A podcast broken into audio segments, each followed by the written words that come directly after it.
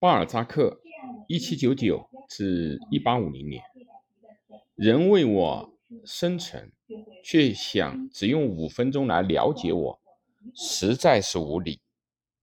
独语青年，我非常沉，然甚宽广。若想了解我，需颇费点时间。巴尔扎克，巴尔扎克是最多产的文学巨匠之一。其巨作《人间喜剧》由近一百部作品构成，包含超过两千个人物。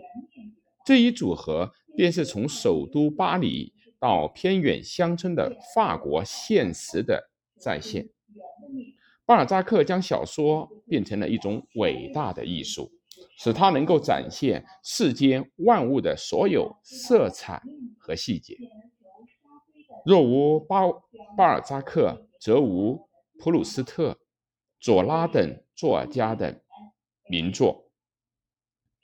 巴尔扎克这位体态圆胖的、和蔼的、醉心于写作的天才，从许多方面来说，都可称得上是现代小说之父。一个平凡的孩子，有着一个貌美。却令人讨厌的母亲及一个自我放纵的父亲。年幼时的巴尔扎克身上毫无成为伟人的特征。从学校毕业以后，巴尔扎克成了一名法律的书记员。这显然不能够使这个富有雄心却不到却不得志的青年人感到满足。十九岁的时候，他决心成为一名作家。他来到了巴黎。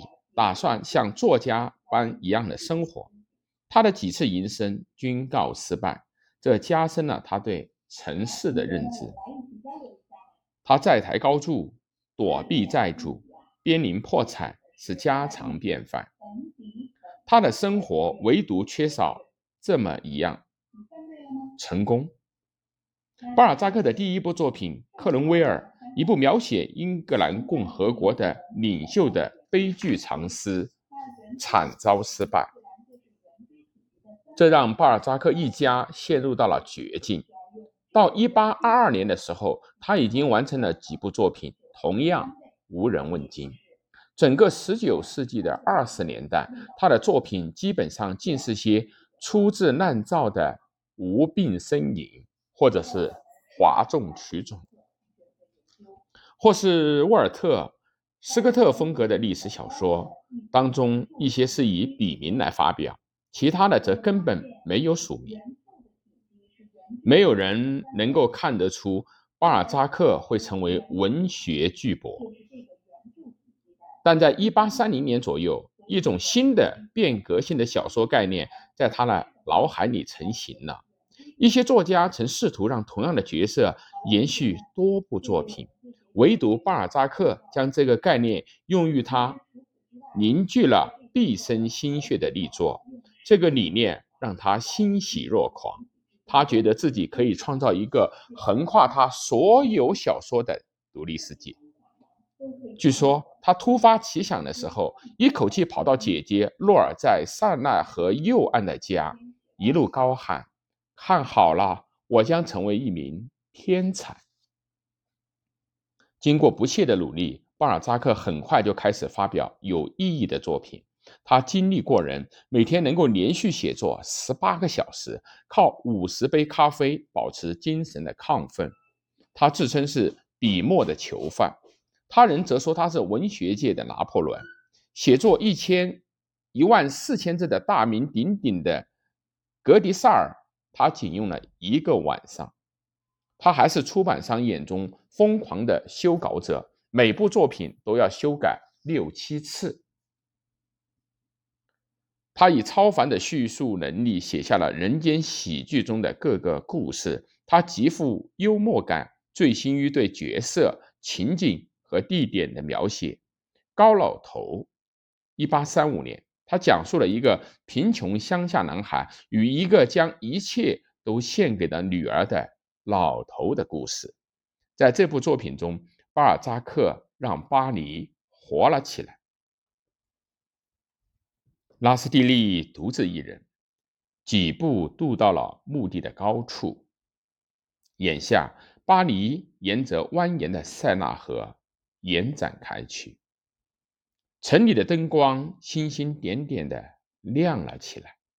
他近乎贪婪的凝视着旺多姆广场的圆柱与荣军院之间那片地方，那是他梦想要征服的壮美世界。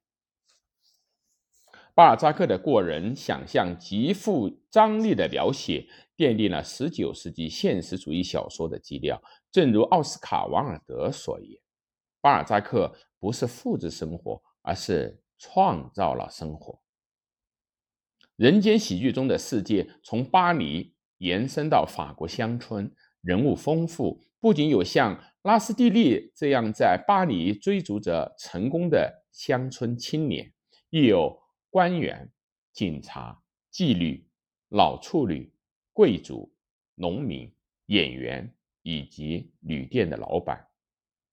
用巴尔扎克的话说，有私生活的巴黎人的生活、政治生活，还有军队生活。他还创造了最令人难忘的反派人物，如福托伦。一个成了警察局长的双性恋与犯罪高手，改编自现实原型维克多，正是巴尔扎克表达了在每一笔巨大财富的背后都有一道深重的罪孽。人间喜剧囊括众多的故事：欧也妮·格朗台、高老头、幻灭、贝蚁以及交际花盛衰记。均是当中的名篇。二十三岁的时候，巴尔扎克爱上了他辅导的几个孩子的四十五岁的母亲。从那时起，他就一直在寻找自己理想中的女性。最终，他找到了，他便是波兰伯爵夫人埃薇丽娜·韩斯卡。在与他保持了十五年浪漫的通信以后。他们结婚了。然而，1850年3月，他们结婚的时候，巴尔扎克只剩下不到五个月的生命了。八月，积劳成疾的巴尔扎克撒手人寰。在其葬礼上，大作家维克多·雨果纪念道：“他是祖国最灿烂的一颗明星。”此番宋词。颇为贴切。